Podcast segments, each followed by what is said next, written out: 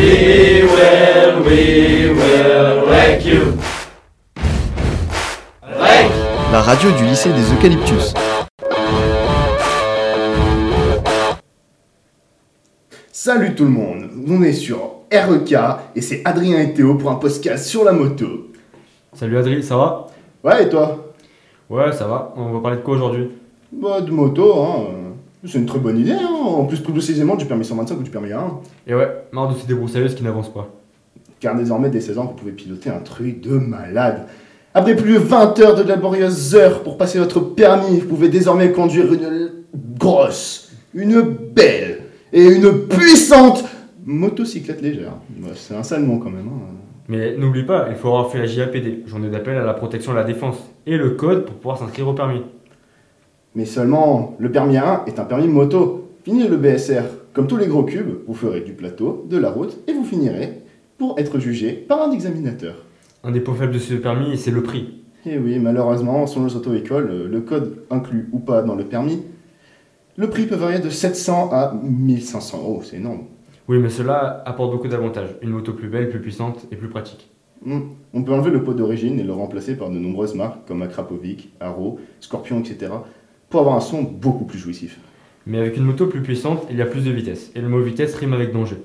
Furigan, Alpinestar, DNS, Shark, Ixon, AJC. Autant de marques différentes, on s'y retrouve plus. Au milieu de tous ces prix, caractéristiques, taille, matériaux, pas facile de faire son choix. Mais il faut aussi y ajouter les nombreuses marques françaises et européennes. Car n'importe quel produit ne sauvera pas votre vie. N'oubliez pas que la seule protection du motard, c'est son équipement. Malheureusement, il y a deux normes qui sont très souvent confondues, les normes CE et NF. Le marquage CE est un marquage européen obligatoire pour tous les produits soumis à une ou plusieurs directives européennes. Ce marquage démontre que le produit respecte les exigences des directives Nouvelle Approche, traitant notamment des questions de sécurité, de santé publique et de protection de consommateurs tels que nous. A contrario, le marquage NF est un marquage de certification de qualité volontaire et un objectif de différenciation. La marque NF vise à répondre à l'attente française de qualité et de l'utilisation, durabilité et performance. Et on dit merci qui? Merci Wikipédia En bref, cela signifie Que tous les équipements doivent porter un marquage CE, mais un marquage NF supplémentaire sur votre équipement vous protégera mieux et durera plus longtemps. Mais un casque NF sans la norme CE n'est pas un casque homologué, donc peut pas être utilisé sur la voie publique. il faut également faire attention, un casque ne doit pas durer plus de 5 ans. Après, le revêtement est considéré comme trop fragile et ne vous protégera pas en cas de chute. Je vous remercie de nous avoir écoutés. Au revoir.